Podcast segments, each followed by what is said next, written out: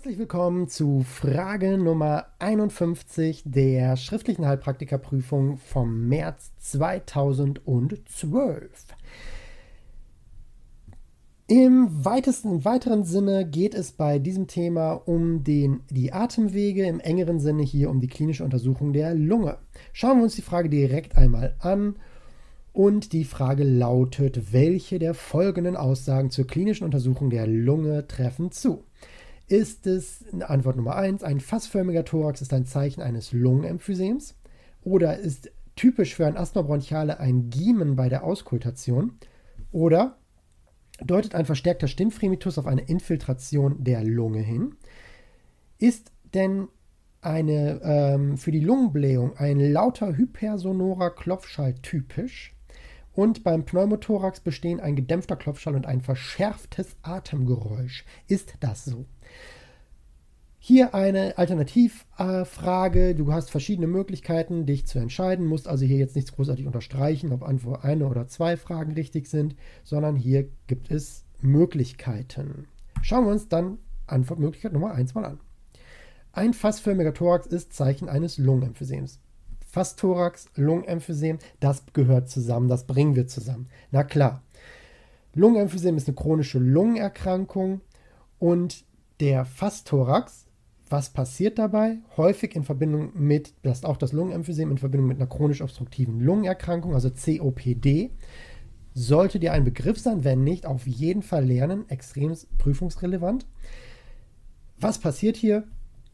Wir haben ja normalerweise physiologisch unsere Alveolen in kleinen Bläschen, in kleinen Traumen nebeneinander liegen und die berühren sich, ja klar, berühren sich, die sind irgendwie benachbart, aber die sind nicht miteinander verwachsen. Beim Lungenemphysem passiert es jetzt aber, dass sich hier so Emphysemblasen bilden, indem Alveolen zusammen verbacken und einen, einen größeren Raum bilden, der jetzt aber die Verbindung in die Bronchien zurück unterbricht und hier die Luft nicht mehr wieder zurücklässt.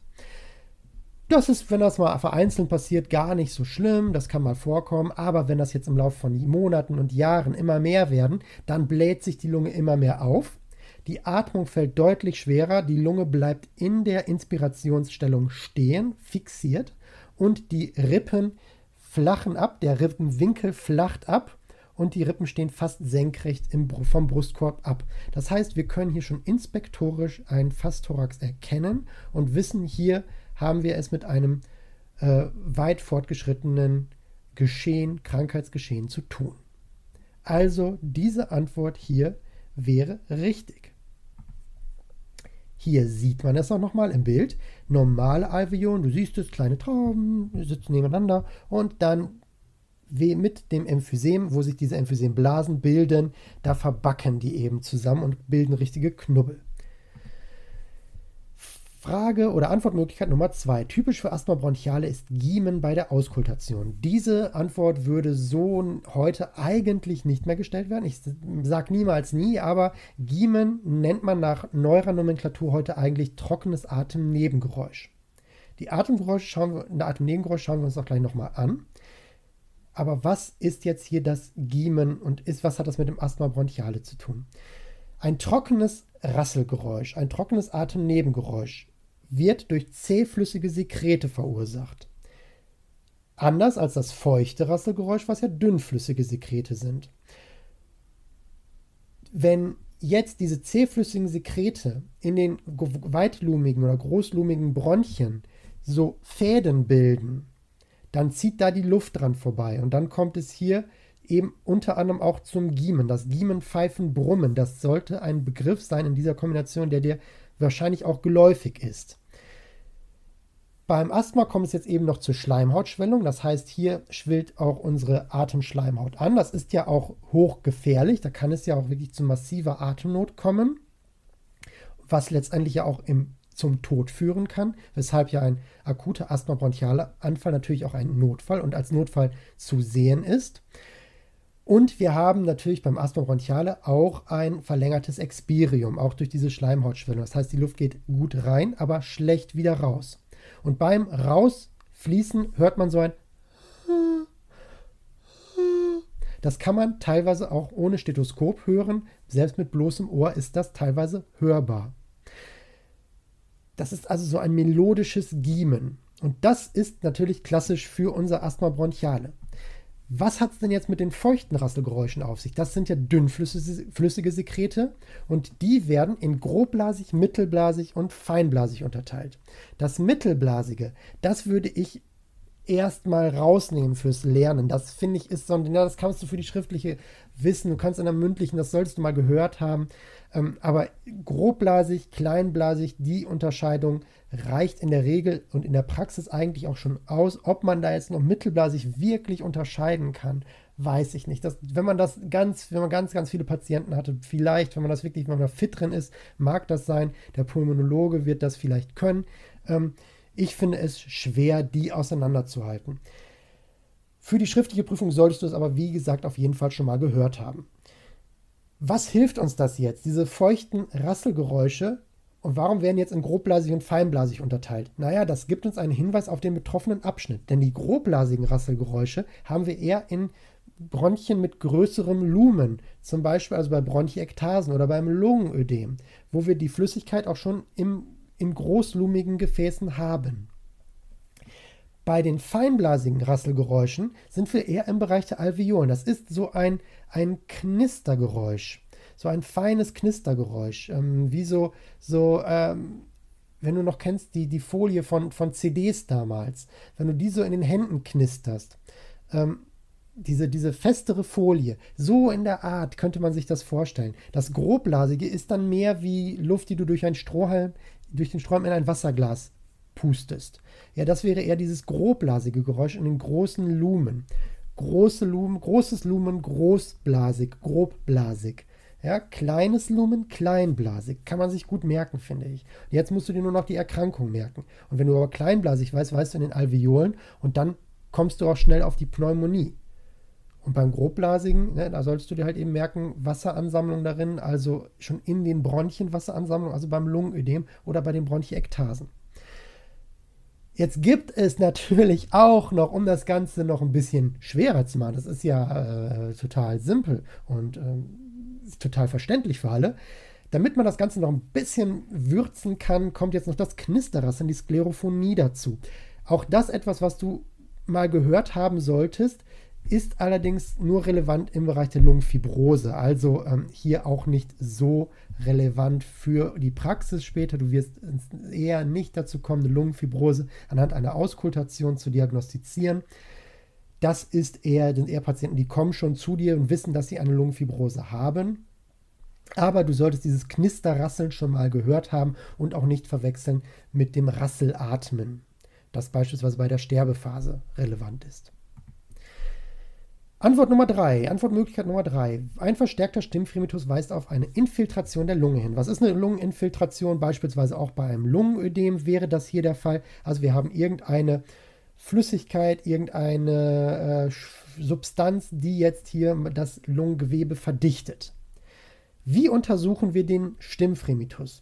Du kannst es bei dir selbst einmal ausprobieren, indem du deine Hände und vor allem auch hier mal deine Fingerkuppen auf deinen Brustkorb legst und jetzt einfach mal vor dich hin singst, redest ähm, oder das berühmte Wort 99 sagst mit einer möglichst tiefen Stimme auf dieses Wort hat man sich so geeinigt, weil das viele dunkle Konsonanten beinhaltet. Es kann aber auch jedes andere Wort mit vielen dunklen äh, oder tiefen Vokalen, Vokalen nicht Konsonanten sein.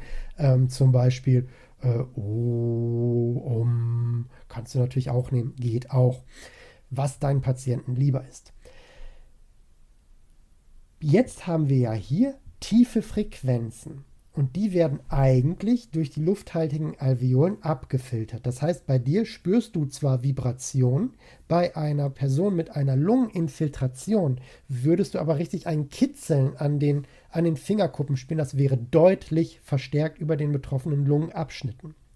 Also bei Wassereinlagerung, zum Beispiel durch eine Lungenentzündung in den Alveolen. Ist das Gewebe also verdichtet, werden die Vibrationen stärker fortgeleitet. Wie bei einem, äh, wenn du dir zum Beispiel ähm, ja, eine, eine dichte Struktur nimmst und einmal dran klopfst, zum Beispiel ein Gummiball, ein Flummi, und dran klopfst, dann leitet das, das die, diese Vibration wird deutlich, dieser, dieses Antippen deutlich besser weitergeleitet an deine Fingerkuppen, als wenn du jetzt einen luftgefüllten Ball nehmen würdest. Ja, diese Vibrationen werden also besser wahrgenommen. Wäre hier richtig. Aber was gibt es denn jetzt noch zum Stimmfremitus zu wissen und welche Möglichkeit hat man noch, das zu untersuchen, wenn man jetzt den Patienten nicht unbedingt hier an die Brüste fassen möchte? Ähm, was gibt es dann noch für eine Möglichkeit? Da gibt es ja nämlich noch eine andere Untersuchungsmethode, nämlich die ähm, sogenannte Bronchophonie. Aber wann wäre denn der Stimmfremitus abgeschwächt, zum Beispiel bei der Atelektase oder der Pleuraschwarte. Aber komisch, jetzt habe ich doch gerade gesagt, verdichtetes Gewebe leitet hier den Schall, diese Schallschwingung besser als ähm, luftgefülltes Gewebe. Aber Pleuraschwarte ist doch verdichtetes Gewebe. Ja, richtig. Aber Pleuraschwarte ist verdichtetes Gewebe im Pleuraspalt. Das liegt über der Lunge drüber. Das wäre also, wenn ich meinen Gummiball nehme und da jetzt ein Handtuch drüber oder zwei, drei Handtücher drüber packen würde und würde den dann äh, von unten antitschen, dann nehme ich das nicht mehr wahr. Dann nehme ich die Vibration an meinen Fingerkuppen nicht mehr wahr, weil ja das Handtuch darüber liegt. Das heißt, das dämpft das Ganze. Beim Pleureerguss oder beim Pneumothorax wäre hier ähm, das Ganze sogar komplett aufgehoben, mein Stimmfremitus. Da könnte ich dann gar nichts hören. Klar, da ist ja auch nichts mehr da, was irgendwie, äh, da ist ja gar keine Atemtätigkeit mehr bei einem äh, äh, Pneumothorax, bei einem oder auch, äh, auch bei einer Totalatelektase. Also bei einer Teilatelektase wäre es abgeschwächt, bei einer Totalatelektase, also einer kompletten Verlegung eines Atemabschnitts, wäre hier gar nichts mehr messbar fühlbar. Und jetzt schauen wir uns die Bronchophonie an. Stimmfremitus, Bronchophonie solltest du nicht durcheinander bringen, die solltest du auseinanderhalten können. Bei der Bronchophonie äh, beugt sich der Patient über oder ein, beugt sich ein bisschen nach vorne äh, mit freiem Oberkörper und du legst jetzt ein Stethoskop auf den Rücken und lässt den Patienten, du kannst natürlich auch vorne an der, an der Brust machen, aber auch hinten im hinteren Bereich, auch den Stimmfremitus kannst du natürlich auf dem Rücken ähm, ertasten, besser natürlich an der, an der Brust. Und jetzt lässt du den Patienten aber nicht tiefe Vokale sprechen, sondern so Zischlaute, hochfrequente Töne, wie zum Beispiel 66 flüstern. Also wirklich flüstern lassen, verschwörerisch flüstern lassen. 66.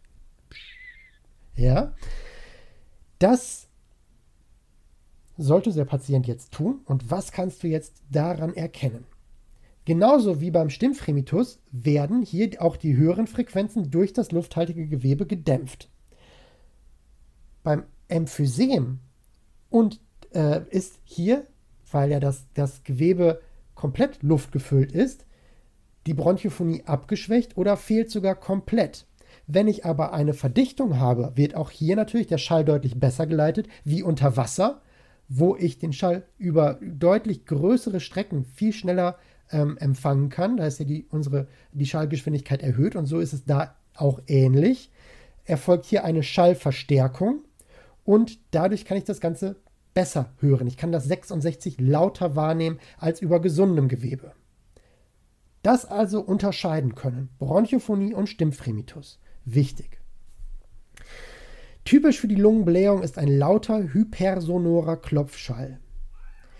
Wie teste ich das? Über die Perkussion. Ich perkutiere, also ich brauche einen Plessimeterfinger, also ich brauche hier also einen Plessimeter, ich brauche einen Finger, den ich hier als, als Leitungsmedium nutzen kann, auf den ich draufklopfe. Ich kann auch zwei Finger nehmen. Klassischerweise nimmt man den Zeigefinger oder den Mittelfinger und klopft dann mit zwei oder einem Finger drauf. Die Qualität des Klopfschalls gibt mir jetzt die Hinweise auf die Beschaffenheit des Gewebes. Und hier muss man fünf Qualitäten unterscheiden, nämlich gedämpften Klopfschall.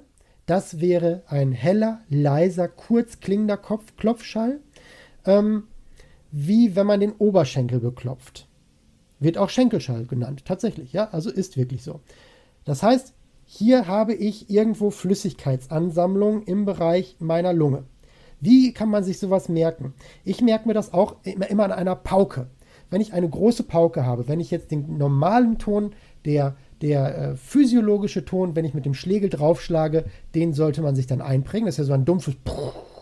Ähm, wenn ich jetzt in meine Pauke eine Decke legen würde und dann draufschlage, dann ist es deutlich leiser, deut der Ton ist deutlich heller.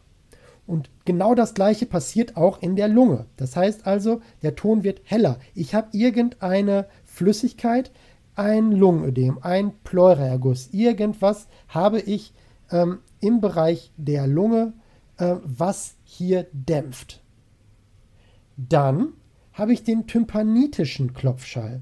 Der ist trommelartig klingend. Zum Beispiel ähm, tritt das bei der, äh, bei der Perkussion über einer Kaverne auf. Da gibt es auch das, den amphorischen Klopfschall. Ganz ehrlich, der amphorische Klopfschall oder auch das amphorische Atemgeräusch gibt es ja auch. Aber dass du einen Patienten bei dir in der Praxis hast mit einer so weit fortgeschrittenen Tuberkulose, dass sich hier schon Kavernen gebildet haben, ist sehr, sehr unwahrscheinlich. Ähm, deshalb sind das so Dinge, ja, kann man erwähnen, ist aber wirklich lehrbuchartig.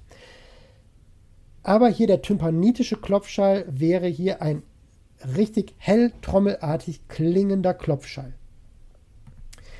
Der sonore Klopfschall, das ist der physiologisch, das ist unser normaler Paukenschlag. Das ist der physiologische Klopfschall bei der Perkussion der Lunge. Laut, tief und hohles klingendes Geräusch. Üb das zu Hause mit Familienmitgliedern, bei dir selber auch mal. Also wirklich drauflegen und klopfen. Ich weiß nicht, ob man das hier hört. Ja, das ist wirklich hörbar. Und dann gibt es noch den hypersonoren Klopfschall. Der ist also erhöht, der ist lauter. Das wäre so, als ob unsere Pauke plötzlich größer würde. Und das zum Beispiel beim Lungenemphysem. Also stell dir vor, unsere Pauke wächst und dadurch wird der Ton immer tiefer und viel lauter wahrnehmbar. Also je größer die Trommel, umso, umso dunkler und umso lauter natürlich auch das Geräusch. Ja, stell dir vor, du hast hier so ein kleines Kinderspielzeug, so ein kleines Tambourin und klopfst da drauf, es klingt hell und jetzt stell dir mal vor, so eine große Pauke vor. Was für ein Unterschied das ist. Und so kann man sich das wunderbar vorstellen. Der tympanitische, der ist dann noch lauter. Der, der tympanitische, das wäre der lauteste von allen. So viel also dazu. Und typisch für die Lungenblähung, zurück zu unserer Antwortmöglichkeit, ist ein lauter hypersonorer Klopfschall. Ja, natürlich, klar. Ja, die haben die Lunge ist gebläht, wir haben die große Pauke hier und dadurch ist es laut. Wir haben hier nichts, wir haben hier keine Decke drin liegen oder sonst was, also ein lauter tympanitischer, äh, hypersonorer Klopfschall. Nicht tympanitisch, aber hypersonor. Beim Pneumothorax bestehen ein gedämpfter Klopfschall und ein verschärftes Atemgeräusch. Ist das so? Was ist überhaupt ein verschärftes Atemgeräusch? Das verschärfte Atemgeräusch ist ein lauter wahrnehmbares Atemgeräusch. Was passiert beim Pneumothorax? Da gelangt jetzt die Luft in den Pleuraspalt. Ich habe hier irgendwie eine Verletzung oder beim spontanen Pneumothorax ist irgendwie von innen Lungengewebe gerissen, sodass ich dann Luft im Pleuraspalt habe. Also entweder bei einer Messerstecherei oder ich bin gestürzt und mir ist eine Scherbe irgendwie in den Brustkorb gegangen oder bei, wer, wenn du dich für TCM interessierst, bei der Akupunktur beispielsweise, ja, wenn du hier in, in der Schlüsselbeingrube akupunktierst und die Nadel zu tief reinstichst, kannst du natürlich auch einen Pneumothorax auslösen, weil die Lungenspitzen sich ja über dem Schlüsselbein befinden. Und das ist natürlich etwas, was dann nicht so gut ist. Was passiert dann? Die Luft gelangt in den Pleuraspalt, die Lunge fällt entweder an einem bestimmten Teil oder komplett der Lungenflügel in sich zusammen an, in dem der rechte oder linke Lungenflügel oder in diesem Bereich. Was passiert jetzt hier mit meinem Klopfschall und was passiert mit meinem Atemgeräusch? Durch die Luftansammlung, die ich jetzt zwischen Lunge und Brust habe, wird ja, wie wir das vorhin bei der Frage vorher schon gelernt haben, der Schall hier ähm, ich habe hier wieder diese Pauke, das ist luftgefüllter Raum darunter, der ist nicht verdichtet, sondern der ist leer, luftleer. Ähm, nicht luftleer, sondern der ist, der ist luftgefüllt. Der ist nicht luftleer, aber der ist, der ist leer, da ist kein verdichtetes Gewebe drin und deshalb wird es laut. Deshalb haben wir hier einen hypo, hypersonoren Klopfschall, den wir wahrnehmen können. Also wir haben hier wirklich, denk immer an die Pauke. Das Atemgeräusch was ist damit? Das ist natürlich abgeschwächt. Denn wenn wir, stell dir immer einen kompletten Pneumothorax vor, wo die Lunge komplett in sich, der Flügel komplett in sich zusammenfällt, da ist ja keine Atmung, da findet ja keine Atmung statt. Was willst du denn da hören? Da kannst du kein Atemgeräusch, das ist gegebenenfalls sogar aufgehoben, das Atemgeräusch. Und was ist jetzt mit dem spontanen Pneumothorax und ähm, dem traumatischen Pneumothorax? Was hat es damit auf sich? Der traumatische, ganz klar durch einen Messerstich beispielsweise, und der Spontanpneumothorax passiert ja spontan. Das ist besonders gefährlich beim Lungenemphysem, die häufigste Ursache durch das Platzen von Emphysemblasen. Die platzen irgendwann, weil die dann sich, das dringt Luft rein, es bildet sich hier ein Ventil vielleicht ähm, und im Laufe der Zeit werden die, schwillen die immer mehr an und irgendwann platzen die. Und dabei verletzen die dann mein Brustfell von innen und es bildet sich dann ein Pneumothorax. Das ist eine Möglichkeit des spontanen Pneumothorax. Aber auch, es gibt das auch bei äh, sehr großen, schlanken Personen, so ähm, Mitte 20, Anfang 20 rum. Da passiert das manchmal einfach so. Man, man weiß überhaupt nicht, warum das genau passiert. Das besonders kritische beim Pneumothorax ist aber der Spannungspneumothorax. Und wenn ein Spannungspneumothorax auftritt, wird es sehr, sehr kritisch. Pneumothorax immer ein, als Notfall zu behandeln. Und beim Spannungspneumothorax bildet sich jetzt ein Ventil. Denk an einen, eine Messerstecherei. Es kommt jetzt hier eine Verwundung im äh, Innenbereich der, des Brustfells. Und jetzt ist aber ein Hautlappen, der sich von innen über die Wunde legt. Und bei jedem Atemzug dringt zwar Luft rein in diesen Spalt, aber kommt nicht mehr raus, was letztendlich die Lunge komplett in sich zusammendrückt und jetzt dann immer mehr Luft in den Brustkorb pumpt, dann das Herz verschieben kann, ähm, dann auf die anderen Organe auswirken kann, sich auswirken kann, sich auf die Luftröhre und auf die Speiseröhre auswirken kann, sodass ich dann hier einen Patienten habe, der äh, wirklich äh, massiv in Lebensgefahr schwebt. Also der ähm, der Spannungspneumothorax wirklich absolut dringender Notfall. Das muss dringend behoben werden. Diese Antwort hier ist aber natürlich falsch. Wir hätten nämlich einen erhöhten Klopfschall, einen hypersonoren Klopfschall und ein gedämpftes Atemgeräusch. Hier nochmal ein Bild vom Pneumothorax. Da sieht man das gerade auf der rechten Seite auch sehr schön, wie der Lungenflügel hier deutlich kleiner ist. Und natürlich hättest du hier auf dem Rücken, du siehst ja ähm, in der Mitte die äh, Wirbelsäule kannst du da erkennen und auf dem Rücken liegt das Gewebe noch an. Das heißt, du hättest hier ähm, natürlich klopfschalltechnisch gegebenenfalls sogar eine Dämpfung, weil das Gewebe hier vielleicht sogar verdichtet sein kann durch den Druck, der jetzt darauf, darauf ausgeübt wird. Aber im Brustbereich hättest du jetzt ja hier einen hypersonoren Klopfschall. Das also differenzieren können. Richtig wäre also Antwort Nummer D, 1, 2, 3 und 4 wäre richtig. Antwort 5 wäre hier definitiv falsch. Wir sehen uns im nächsten Video wieder. Ich freue mich auf dich. Bis gleich.